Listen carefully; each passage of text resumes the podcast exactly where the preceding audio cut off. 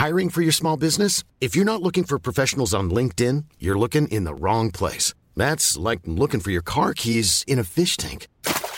LinkedIn helps you hire professionals you can't find anywhere else, even those who aren't actively searching for a new job but might be open to the perfect role. In a given month, over 70% of LinkedIn users don't even visit other leading job sites. So start looking in the right place. With LinkedIn, you can hire professionals like a professional. Post your free job on linkedin.com slash people today. Escuchas. Escuchas un podcast de Dixo. Escuchas. Fuera de la caja. Con Macario Esquetino. Por Dixo. Dixo. La productora de podcast más importante en habla hispana. Bienvenidos.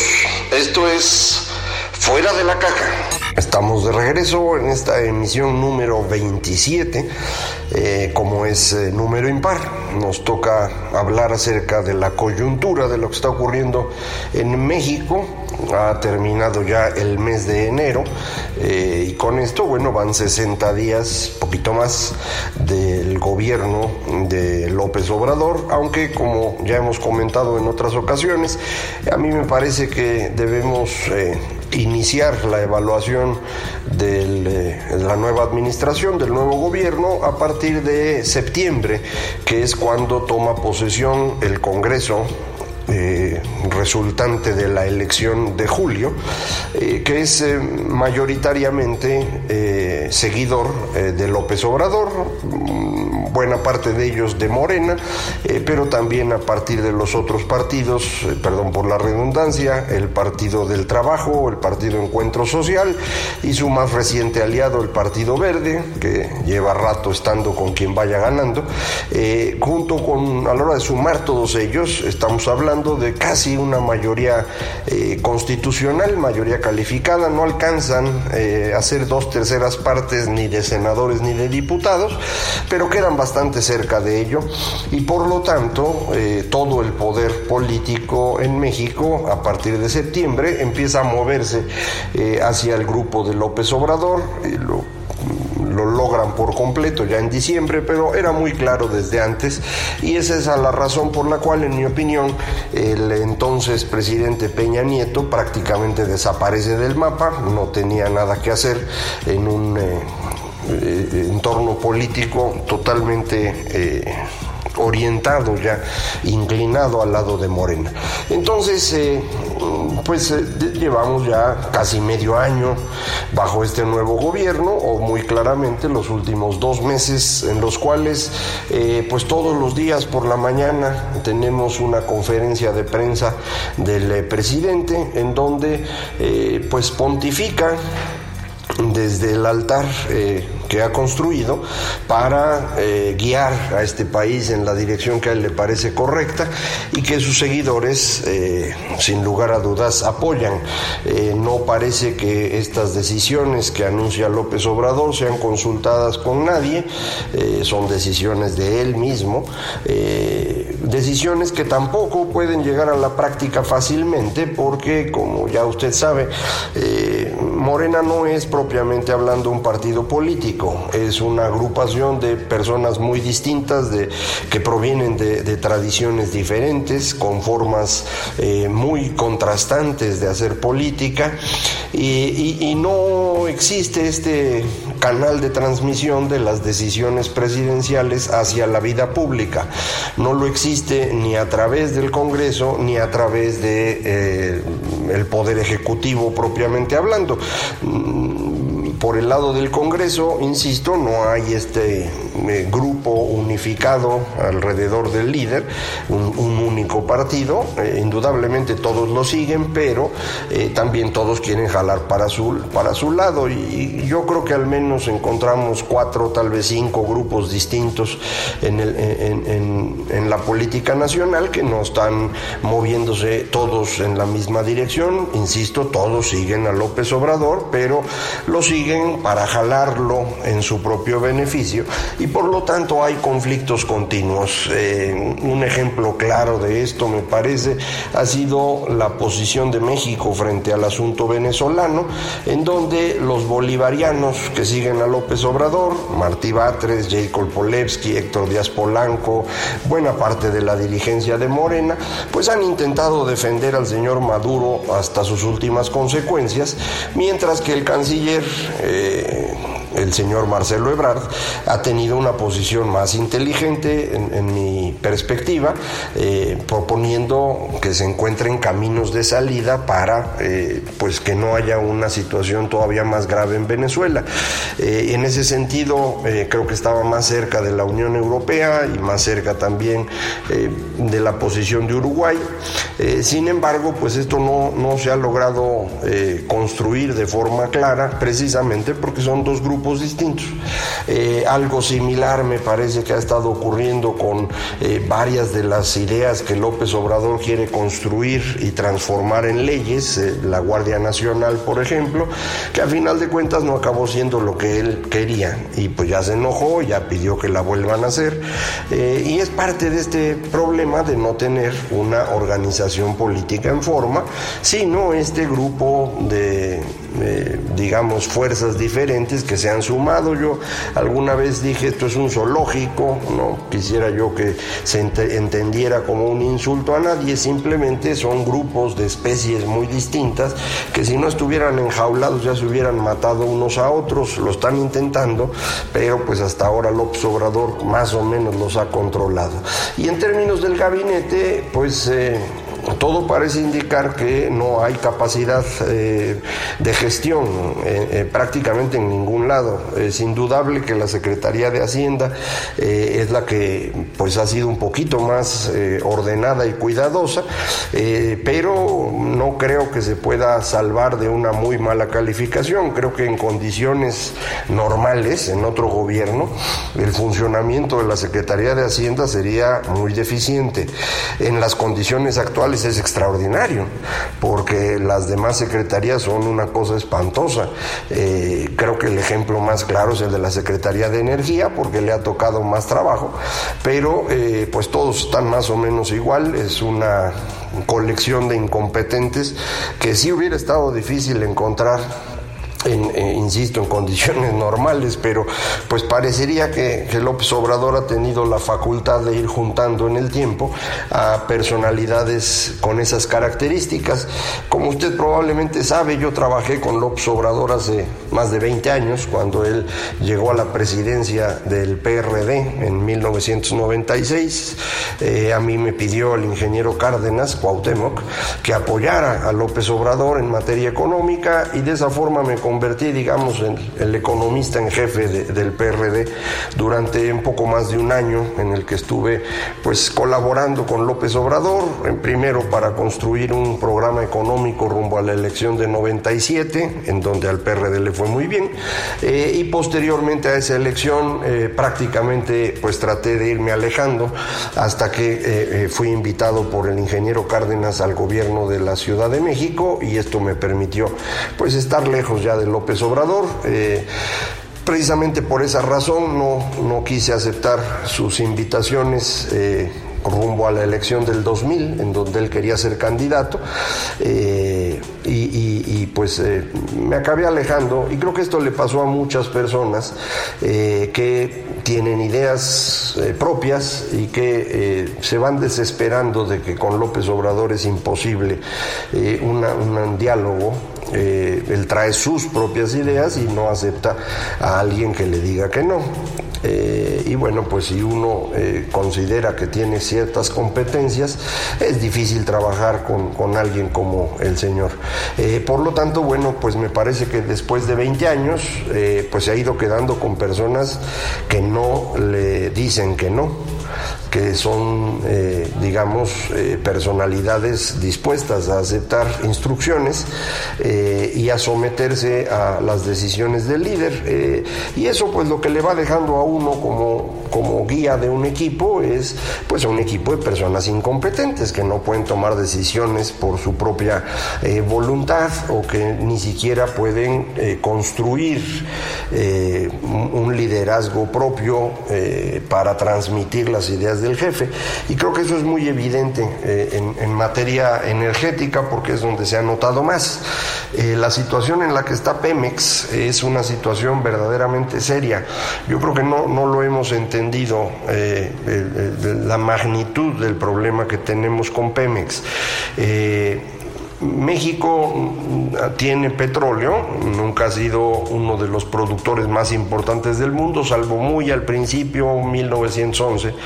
Eh, pero fuera de ese momento, México ha tenido algo de petróleo, eh, entre los 10 más grandes ocasionalmente, eh, fundamentalmente debido al descubrimiento de Cantarel, el segundo manto más grande del mundo en el momento que fue descubierto, solo detrás del manto de En Arabia Saudita y esto nos permitió pues colocarnos en el mundo en, materia de producción de crudo, eh, vender, ser muy exitosos y apostar a vivir del petróleo y eso hicimos durante 25 años, nos fuimos acabando Cantarel eh, y el punto máximo de producción de ese, de ese manto se alcanza en diciembre de 2003, enero de 2004 y a partir de entonces empieza a caer.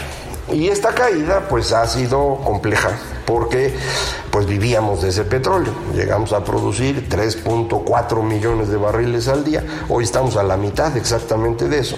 Y conforme fue cayendo la producción, los gobiernos intentaron salvar a Pemex. Ahora se dice que eh, los gobiernos destruyeron a Pemex, pero si usted ve la información, que afortunadamente es pública, eh, es muy claro que no fue así. El gobierno de Calderón intentó salvar a Pemex, eh, primero con una reforma energética y una reforma fiscal que no logró sacar porque el PRI no lo permitió y el PRD tampoco, entonces dirigido por López Obrador, no era el presidente, era el hombre fuerte de ese partido, eh, no, no quisieron estas reformas, entonces bueno, pues lo que le quedó a Calderón fue tratar de meter dinero a ver si con eso podía mejorar eh, esta empresa. a la empresa se le ocurrió que podía sacar petróleo de Chicontepec. Ya muchas personas no se acuerdan de eso, pero a mí me tocó escribir muchas veces en el gobierno de Calderón acerca del el grave error que esto significaba. Eh, no iban a sacar petróleo de ahí en cantidad importante. Eh, no solo lo escribí, tuve oportunidad de decírselo al mismo eh, presidente y a su secretario de Hacienda en una oportunidad en la que se reunió con, con la prensa y me, tuve eh, esta eh, posibilidad de decir claramente que había, lo estaban engañando.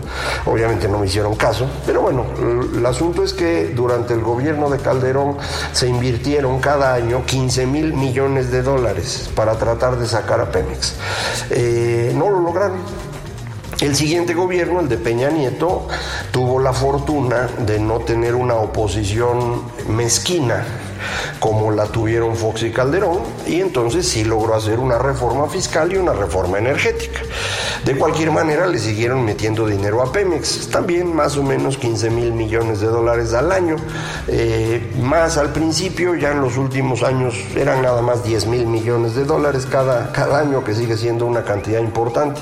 Eh, y el asunto es que al día de hoy, bueno, al último momento que tenemos información, que es eh, el, tercer trimestre de 2018, porque recuerde usted, Pemex tiene que entregar reportes financieros eh, en Nueva York y por lo tanto los podemos ver nosotros. Eh, en septiembre de 2018, Pemex estaba absolutamente quebrado. Le doy datos para que tenga usted una idea, se los pongo en, millones de dólares porque es más fácil verlo así. en el tercer trimestre, septiembre de 2018, Pemex tenía un valor en activos por 108 mil millones de dólares. Eso valía toda la empresa, contando absolutamente todo, de puras eh, propiedades, esto es eh, plantas, fábricas eh, y, sobre todo las reservas de crudo, tenía el equivalente a 70 mil millones de dólares y en total le decía 108 mil millones de dólares. Esos son los activos de Pemex. ¿Cuáles son los pasivos de Pemex? Bueno, tiene una deuda de largo plazo de 94 mil millones de dólares y tiene una deuda con sus trabajadores de 68 mil millones de dólares. Si sumamos otros detallitos que se deben, pago a proveedores, impuestos por pagar, etcétera, la deuda total de esta empresa es de 166 mil millones de dólares. Esto significa que el valor neto de la empresa es de menos 80 mil millones de dólares. Eso vale Pemex, menos 80 mil millones de dólares. Esto, bajo cualquier perspectiva, significa quiebra. Pemex no, no solo es que no vale nada, eh, debemos en Pemex. Si, si hoy entregara a usted todo lo que tiene Pemex, incluyendo las reservas petroleras que al final son de la nación, pero las entregara a usted para pagar junto con todos los fierros que hay, eh, nos faltarían 80 mil millones de dólares para cubrir lo que esta empresa debe. Es un problema mayúsculo, porque esto lo que significa es que la única manera de que Pemex pueda sobrevivir es que encuentre petróleo en cantidad equivalente a lo que hoy tiene, para con eso poder pagar lo que debe. Y en ese momento saldríamos tablas pero habría que encontrar una cantidad equivalente de petróleo a la que hoy tiene, y eso no va a pasar. Esa es precisamente la razón por la cual era tan importante la reforma energética, por eso lo intentó Fox, por eso lo intentó Calderón, por eso finalmente se logró con el señor Peña Nieto, para tratar de salvar a esta empresa. Eh, creo que fue demasiado tarde, no, no dio tiempo y creo que además eh, efectivamente hay muchos malos manejos en Pemex, yo de eso no tengo duda. Todo mundo saqueó esa empresa, el gobierno mismo, sus funcionarios y sobre todo su sindicato. Eh, el resultado es que hoy está quebrado Pemex. Eh, ¿Qué hay que hacer? Insisto, encontrar petróleo. Si no vamos a encontrar petróleo, mejor no hagan nada. Pero lo que están haciendo es ponerse a hacer una refinería que ahora sabemos, porque el Instituto Mexicano del Petróleo hizo un estudio, costaría 15 mil millones de dólares. ¿Y sabe usted cuánto va a producir eso? Cero absolutamente cero. Porque hoy podría usted tomar el petróleo que estamos produciendo, enviarlo a maquilar a una de las refinerías que hay en Texas y con eso estar dando el servicio de gasolina que se necesita en el país a un precio accesible. Precisamente por eso empezamos a usar cada vez menos las refinerías que tiene Pemex, porque no son eficientes. Hasta hace un par de años perdíamos en refinación 120 mil millones de pesos al año. Por eso dejamos de refinar aquí, porque estaba perdiendo muchísimo dinero. Entonces más vale mandarlo fuera la refinan allá y la traemos de regreso. Cuestan unos pocos centavos cada litro de gasolina por eh, hacer este proceso y bueno, pues puede uno eh, eh, obtener el, mayor rendimiento posible por la inversión que es en la extracción de crudo. la idea de refinar no, no tiene sentido en absoluto, pero pues le van a, a hundir ahí 15 mil millones de dólares. Cuando vieron esto, las empresas calificadoras de riesgo, pues dijeron, estos están locos, es decir, no solo tienen una empresa que hoy está quebrada, sino que piensan hundir más dinero ahí. Para que sea todavía más claro, eh, en el transcurso de los últimos 18 eh, años, los tres sexenios que han terminado, en promedio le hemos metido cada año 17 mil millones de dólares a Pemex. Entre lo que ha ido perdiendo de valor por incremento de deuda o incremento de, pasivos laborales y lo que se ha invertido directamente, ese es el, el costo neto, 17 mil millones de dólares por año. ¿Qué es lo que se propone hacer ahora? Invertirle 5 mil y dicen que con eso va a funcionar. Hombre, pues si le estaban metiendo 15 cada año y no servía, y estábamos perdiendo 17. ¿Qué vamos a hacer? Pues una refinería que cuesta 15. Hombre, ¿y eso cuánto valor genera? Cero. Bueno, pues cualquier empresa que se dedica a evaluar riesgo dice, oigan, estos no van a poder pagar. Realmente la única razón por la cual Pemex no tiene eh, valor eh, de sus bonos en nivel basura es porque detrás de Pemex está el gobierno federal. Es decir, lo que las calificadoras suponen es que usted va a pagar la deuda de Pemex. Y suponen bien, hasta el día de hoy, usted va a pagar con sus impuestos, yo voy a pagar con los míos, cada uno de los mexicanos aportará su parte para que con esto eh, Pemex eh, pueda sobrevivir. Eh, es una pésima idea eh, yo creo, lo he dicho desde hace mucho tiempo, que Pemex debería ser cerrada. No lo digo hoy porque esté el señor López Obrador, lo dije en tiempos de Fox, en tiempos de Calderón, en tiempos de Peña Nieto y ahora lo vuelvo a decir. Pemex es una eh, tontería, no tiene sentido. Esta empresa no sirve para nada. Eh, mucha gente se enoja conmigo, algunos por cuestión ideológica, otros porque tienen chamba en Pemex. pero yo qué quieren que haga? Las cifras eso dicen, la producción de petróleo mm, se está cayendo, nuestra transformación del petróleo crudo en petrolíferos y petroquímicos es de dar pena, eh, el tamaño de la deuda es impagable, prácticamente duplica el valor de la empresa, pues hombre, cierren eso, ciérrenlo. Eh, para eso era la reforma energética, para abrir la posibilidad de que otras empresas hagan ese trabajo. El gobierno va a seguir recibiendo ingresos por los derechos de, hidrocarburos, de hecho va a recibir más de lo que Pemex pagaba. Entonces, bueno, eh, yo creo que por ahí estaría el, camino correcto, pero otra vez, eh, el señor presidente tiene ideas fijas, no escucha no tiene un partido político y tiene un gobierno de incompetentes. Eh, el resultado está a la vista, pero apenas van dos meses, espérese para todo lo que falta. Aquí vamos a estar platicando sin lugar a dudas. Muchísimas gracias por escucharnos aquí en Fuera de la Caja. Esta fue la emisión número 27. Recuerde, estoy en Macario MX, eh, por Twitter, arroba Macario MX, en correo electrónico, macario arroba y la página electrónica www.macario.mx. Muchísimas gracias por acompañarme. Esto fue Fuera de la caja. Dixo presentó Fuera de la caja con Macario Esquetino.